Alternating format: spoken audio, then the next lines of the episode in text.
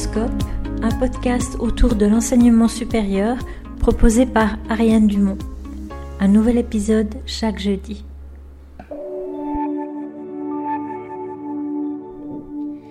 Pédagoscope reçoit aujourd'hui pour la deuxième semaine consécutive le professeur Amouridal, spécialiste des questions de technologie dans l'enseignement. Mais on a une petite variante aujourd'hui, on va le recevoir par téléphone. Bonjour Amoury. Bonjour. On va le recevoir par téléphone parce que, eh bien, en une semaine, les choses ont bien changé. De notre côté, j'imagine que du vôtre aussi. Donc, euh, pour certains, c'est déjà le confinement, pour d'autres, ça va l'être tantôt probablement. Et on est tous, enseignants que nous sommes, en train de passer à l'enseignement en distance. Et waouh, ça nous pose pas mal de problèmes, on a pas mal de questionnements. On ne sait pas trop par où commencer, comment s'y prendre. Et puis, bah, Moury va nous donner quelques quelques conseils aujourd'hui, mais j'aimerais déjà vous remercier pour votre audimat. Vous êtes plus de 700 à avoir écouté l'épisode de la semaine dernière sur euh, Covid-19, se lancer dans l'enseignement à distance.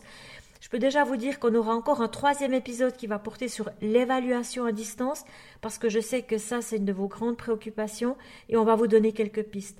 Pour rappel encore, sur Pédagoscope, vous avez toujours la page euh, en lien avec le podcast, c'est-à-dire vous avez un article avec une ressource téléchargeable.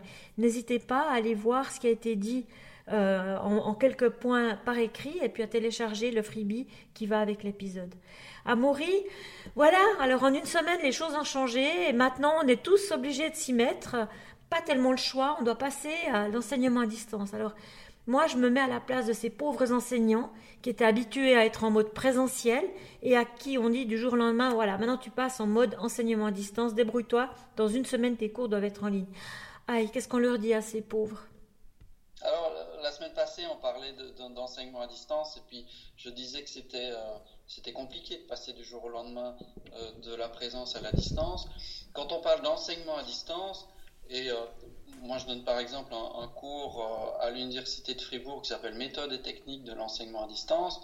Euh, c'est assez compliqué si on parle de vrai enseignement à distance, totalement à distance, où on planifie tout un enseignement, un scénario pédagogique sur plusieurs semaines, voire plusieurs mois, avec tout un scénario médiatique, donc de quels médias on utilise à quel moment, et puis tout un scénario tutoral où on imagine des, des, relations entre des tuteurs et, les étudiants, ben, on n'est pas du tout là-dedans. Est-ce que vous... Très modestement, on va réfléchir à, une, à des modalités d'activités pédagogiques ou de petits scénarios pédagogiques de semaine en semaine euh, avec les étudiants.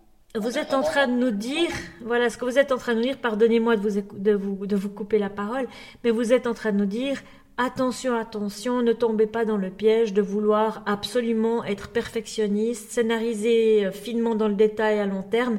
C'est un petit peu une situation d'urgence où on va y aller pas à pas, tranquillement, en construisant les choses pour commencer simplement, j'imagine. Absolument. Une des premières questions qu'on peut se poser, c'est euh, bon, évidemment, c'est temporaire, hein, heureusement. Alors, ça peut durer éventuellement jusqu'à l'été, ça c'est vrai, mais ça c'est quand même temporaire. C'est une situation qui, qui, va, qui va finir à un moment donné. Euh, une première question qu'on peut se poser, c'est quels sont les éléments dans mon cours que je dois aborder dès maintenant et qu'est-ce que je peux reporter à plus tard? Ça, c'est une première question qu'on peut se poser, c'est-à-dire faire des choix dans, tout le matériel pédagogique euh, qu'on a actuellement et euh, voir ce qu'on peut ce qu'on peut faire avec les étudiants dans le mois et demi ou un peu plus qui vient. Une deuxième question qu'on peut se poser, c'est qu'est-ce que les étudiants peuvent voir tout seuls en autonomie? Qu'est-ce que je peux leur proposer de faire en autonomie? Et qu'est-ce qu'ils ont absolument besoin de faire avec moi Et là, j'ai une question à vous poser avant d'aller plus loin.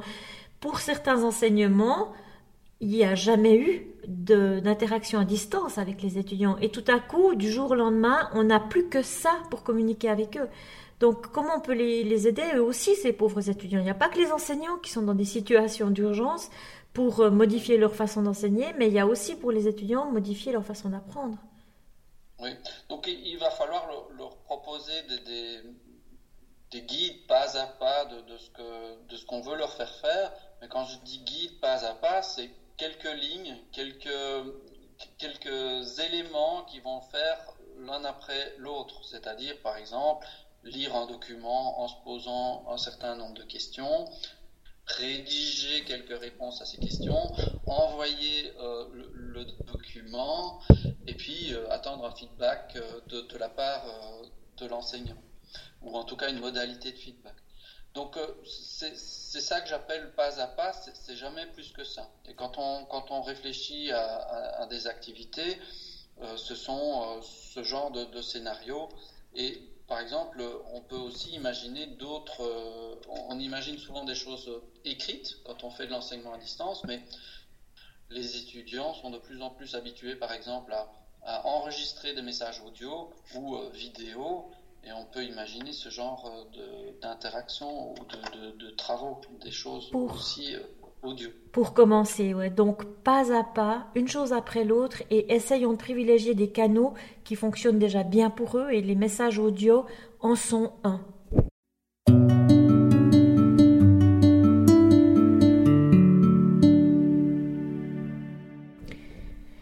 Amaury, est-ce que vous avez des conseils ou des consignes ou, des idées à partager concernant euh, la technologie, ou je devrais peut-être dire les technologies auxquelles on doit recourir? Oui, alors sur les réseaux sociaux, vous allez trouver pour le moment des tas d'idées, euh, des tas de liens vers des nouvelles technologies, parfois qu'on n'a jamais vues. Euh, et je discutais hier avec une, une collègue qui me disait, mais moi, j'ai passé la moitié de ma journée à explorer de, nouveaux outils, de nouveaux logiciels, de nouvelles applications sur smartphone, et puis je m'y perds, je ne sais pas quoi choisir. Alors, ce que j'ai vraiment envie de, répondre, c'est, mais une des premières choses à faire, c'est d'arrêter de visiter tout, tout ce qui existe, parce que euh, c'est compliqué de s'approprier une nouvelle technologie pour ensuite devoir adapter du matériel de cours et des activités pédagogiques en fonction de cet outil. Et puis, une fois qu'on se sera approprié, on va proposer des choses aux étudiants et on va se rendre compte qu'eux aussi galèrent à s'approprier le nouvel outil qu'on veut, euh, qu'on veut utiliser. C'est donc beaucoup d'énergie des deux côtés, hein, beaucoup d'énergie. Exactement. Et donc, il faut vraiment se focaliser en priorité sur les outils qu'on a l'habitude d'utiliser et que les étudiants ont, l'habitude d'utiliser. Donc, en général, dans nos universités en Suisse, les outils de Moodle ou les outils euh, proposés par euh, Switch. Donc ça, c'est vraiment important de se focaliser là-dessus. Ça sert à rien surtout pour une situation euh, temporaire, de commencer à apprendre à utiliser 10 euh, nouveaux outils. Donc ce que vous nous dites en quelques mots, c'est de nouveau rester simple, aller, aller avec ce que vous connaissez déjà, utiliser ce que vous connaissez déjà, n'essayez pas de vous approprier des nouveaux outils parce que vous allez passer du temps et perdre de l'énergie, mais restez dans des choses euh, simples. Alors tu peux nous donner des exemples, des activités qui sont justement simples sur Moodle par exemple? Moodle c'est euh, un support de diffusion? Oui, alors euh, tout, à l'heure j'évoquais la possibilité de donner des, documents à lire aux étudiants, mais ça peut être aussi euh, une vidéo, et puis que les étudiants travaillent en autonomie avec ce matériel. Alors que ce soit pour euh, répondre à une, série de quelques questions que l'enseignant proposerait à l'avance, mais ça peut être aussi de, de, de travailler en autonomie sur ces documents, en faire des résumés à partager avec l'ensemble des autres étudiants. Je pense notamment à une activité que personnellement je fais déjà avec des étudiants à moi, c'est ce qu'on appelle un glossaire collectif, c'est-à-dire que les étudiants, on leur attribue quelques notions euh, individuellement, ou alors ils peuvent travailler par petits groupes de deux. On leur attribue une, une série de notions, ça peut être des concepts théoriques, des théories, des auteurs, euh, des faits historiques, et ils vont devoir rechercher par eux-mêmes de l'information sur ces notions, rédiger une courte fiche euh, euh, informationnelle de type un peu encyclopédique, où on donne la définition, des exemples, des illustrations, etc. Et puis ils peuvent partager ces fiches avec les autres étudiants, par exemple dans Moodle avec l'outil glossaire ou base de données. Donc ça, c'est finalement une activité qu'on aurait eu peut-être l'habitude de faire dans un enseignement plus traditionnel, et puis là, simplement, on la, transforme en activité euh, digitale. Tout à fait. Donc, c'est une activité simple où les étudiants travaillent en autonomie et il n'y a pas besoin de, développer une artillerie lourde de, logiciels pour pouvoir réaliser ça. Un, autre exemple, euh, c'est euh, fournir aux étudiants du matériel qu'on a déjà. Par exemple, dans beaucoup de cours, on, utilise euh, des, études de cas ou de courtes vidéos qui présentent des, cas pratiques dans, un domaine particulier. Mais on peut exploiter ça à distance en demandant aux étudiants de, réaliser une, réflexion, une résolution du cas de l'écrire et de l'échanger, soit via un forum Moodle ou un devoir Moodle, euh, soit éventuellement leur demander de, réaliser une courte vidéo où ils expliquent comment ils résolvent le cas et puis de, le partager. Alors, si les étudiants sont beaucoup, c'est peut-être compliqué pour l'enseignant de, de regarder tout ce que les étudiants ont envoyé et puis de donner un feedback individuel. Mais il ne faut pas oublier que dans, dans un forum, par exemple, euh, les étudiants peuvent aussi avoir pour consigne de donner du feedback ou de euh, commenter les euh, réponses de trois autres étudiants. Oui, donc vraiment intéressant de favoriser finalement une forme de collaborativité asynchrone, hein, les faire travailler ensemble en mode asynchrone.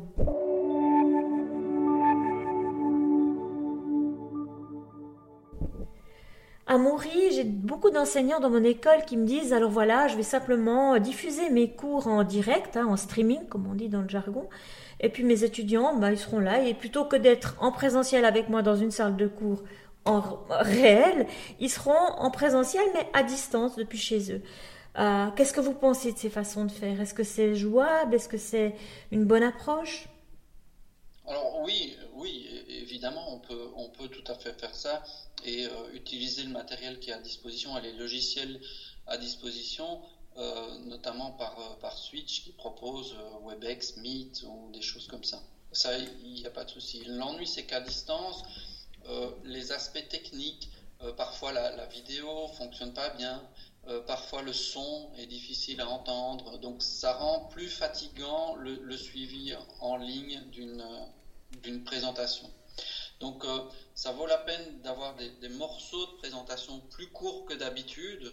Moi je, conseille 5-10 minutes par exemple de présentation et puis qu'il y ait une, d'entrecouper ces présentations par des, mini-pauses où on va poser une question aux étudiants du genre, voilà, je viens de parler 10 minutes d'un, nouveau concept, j'aimerais bien maintenant que vous écriviez pour vous, je vais vous laisser euh, deux petites minutes, vous allez écrire pour vous des exemples de ce que je viens euh, d'expliquer. Ou je vais demander euh, aux étudiants d'explorer par eux-mêmes une page web que, je leur présente, où ils vont trouver des exemples ou des illustrations de ce que je viens d'expliquer. Et puis, proposer à la fin de ces deux minutes aux étudiants d'écrire dans l'outil de vidéo, parce qu'en général, dans ces outils-là, on peut écrire des, messages, euh, d'écrire une question s'ils en ont. Et j'imagine. De lire les questions et puis d'y répondre en, direct. Mais pas à toutes, évidemment, s'ils sont beaucoup. On peut, faire un petit choix.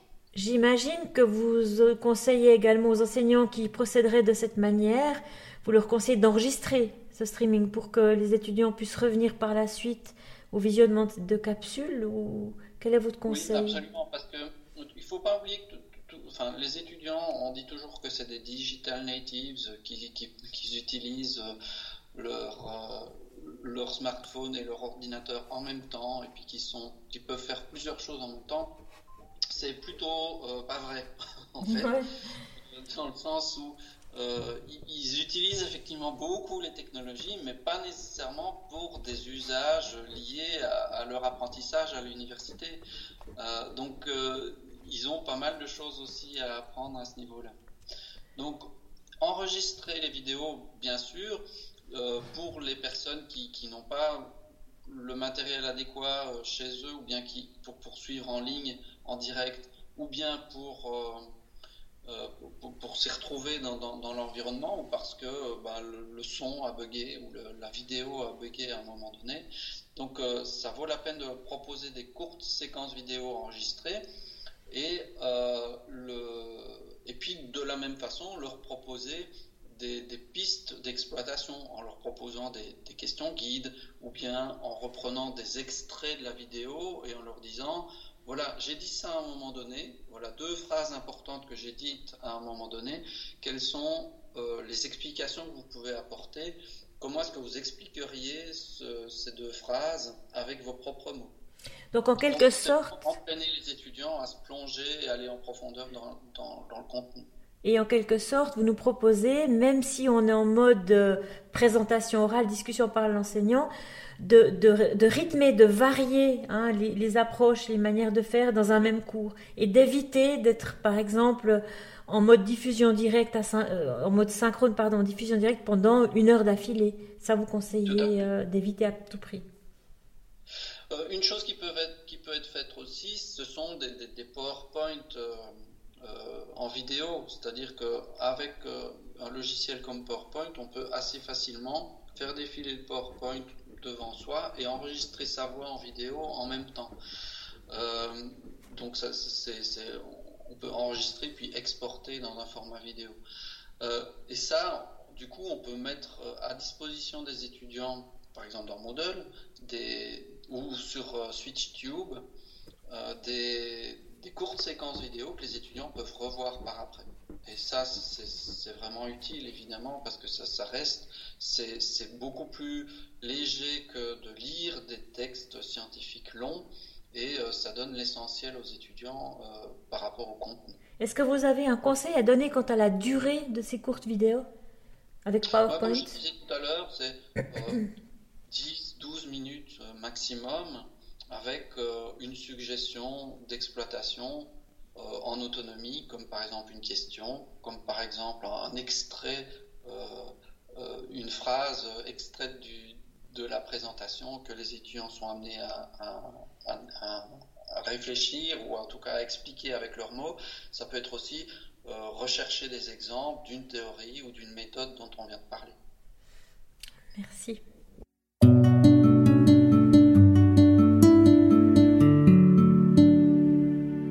Pour conclure euh, cet épisode, euh, Amoury, quelles seraient les considérations générales à avoir à l'esprit? Quels sont les points, les points importants à garder à l'esprit euh, pour finalement bah voilà, concrétiser cet enseignement en ligne sans y perdre la santé? Oui, alors peut-être deux, trois éléments. Une, ce qu'on sait dans l'enseignement à distance, un, un, des gros écueils de l'enseignement à distance, c'est la démotivation des, des personnes, donc des étudiants, parce qu'elles se sentent seules, elles se sentent euh, trop éloignées ou pas très impliquées. Donc c'est très important dans un enseignement de, de montrer sa présence euh, euh, à distance. Oui. Donc de, montrer qu'on est présent, de montrer qu'on est à l'écoute, même pour envoyer un petit mot de temps en temps N'oubliez pas que si vous avez des questions à poser, je suis là, vous pouvez me les envoyer, je répondrai. Euh, des, choses comme ça. Est-ce que vous encouragez des petits mots d'humour par-ci par-là ou plutôt pas? Mais pourquoi pas, oui. C'est vraiment pour dédramatiser, dire euh, on est dans une situation temporaire qui est exceptionnelle et puis euh, n'hésitez pas à poser des questions. si vous avez des questions sur le matériel que je vous fournis ou sur les, les, les, vidéos que je vous propose, ben, n'hésitez pas. Et puis euh, les étudiants entre eux, on voit déjà qu'ils sont déjà pas mal solitaires, hein, euh, solidaires, pardon. Mais aussi euh, solitaires parfois, et d'autant plus maintenant dans la situation actuelle. Absolument. Donc si, si, on leur propose, si on leur propose un forum pour pouvoir échanger leurs questions et se répondre entre eux et se rassurer entre eux, ils vont très certainement jouer le jeu mais il faut montrer qu'on est là, montrer qu'on est disponible, montrer que, que, finalement euh, leur année n'est pas perdue, mhm. euh, que le c'est vrai qu'on est dans une situation temporaire un peu particulière, mais que ça va rentrer dans, l'ordre évidemment un, jour ou l'autre. Donc vraiment se montrer à l'écoute, avoir de la reconnaissance, être en lien avec eux, être dans une forme d'empathie aussi avec eux pour qu'ils se sentent reconnus, accompagnés et soutenus pendant cette période d'apprentissage et puis surtout euh, qu'ils se rendent compte que leurs enseignants ont pour volonté de les amener à bon port envers et contre tout. Oui, et ça, ça, va aussi pour, l'autonomie. On sait que les étudiants, surtout dans les premières années universitaires, ne sont, sont, pas facilement autonomes. Ils, ont besoin d'un peu de guidage. Et euh, à distance, c'est encore pire. Euh, quand on ne sait pas bien quoi faire, euh, que la technologie, on ne s'y retrouve pas nécessairement très bien, eh ben, il faut un, peu de guidage et, d'autonomie et de patience pour aider les étudiants à s'y retrouver. Est-ce qu'on pourrait dire, est-ce qu'on pourrait dire, excusez-moi de vous interrompre une fois encore, vous savez, la liaison téléphonique euh, ne permet pas une bonne coordination et je m'en excuse auprès des auditeurs. Euh, est-ce que vous diriez qu'il faut en fait encourager davantage les étudiants novices, ceux qui sont en première année d'un cursus par exemple, qu'ils n'ont pas encore développé cette autonomie et qu'il faut être particulièrement à l'écoute de leurs besoins à eux? Oui, l'autonomie en première année universitaire, c'est clairement un objectif, c'est pas un prérequis un préacquis. Euh, donc ça, vaut vraiment la peine de, rassurer, d'être d'être à l'écoute et surtout de proposer des, mini-guidages, comme je disais tout à l'heure, en, quelques étapes euh, euh, très précises pour aider les étudiants à se repérer et à, apprendre d'une façon autonome. C'est un apprentissage, l'autonomie, en particulier à distance. Donc, euh, il faut assurer cette présence, euh, cette présence de l'enseignant, ou en tout cas ce sentiment que, que, l'enseignant est présent. Donc bienveillance envers soi, envers nous autres euh, enseignants, mais aussi envers nos étudiants, bien sûr. Un mot de la fin, ou peut-être d'autres choses bah, Un petit mot de la fin par rapport, par rapport à la situation qu'on vit. le recteur de, de, mon institution, la HEPVO, disait vendredi qu'on est parti pour un marathon et pas pour un sprint. Ça sert à rien de se précipiter euh, directement. Personne ne commence un marathon par un sprint pour être devant tout le monde. Euh, non, l'idée c'est de se préparer à ce que ça dure quelques semaines. Pour le moment, dans le canton de Vaud, en tout cas, on parle d'un mois et demi. Euh, probablement que ce sera un peu plus. Donc, préservons-nous, préservons les étudiants, rassurons-nous et puis euh, prenons notre mal en patience, vraiment. Merci Amaury.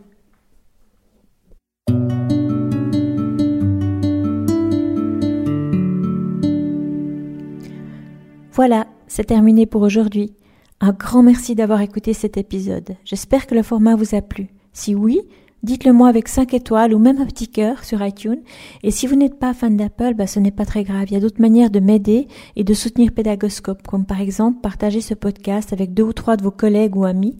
Cela m'aidera énormément à poursuivre cette initiative et qui sait, cela les aidera peut-être eux aussi. N'hésitez pas à me faire part de vos commentaires ou même à postuler pour participer à un épisode de Pédagoscope si vous le souhaitez. Merci et à très vite pour un nouvel épisode.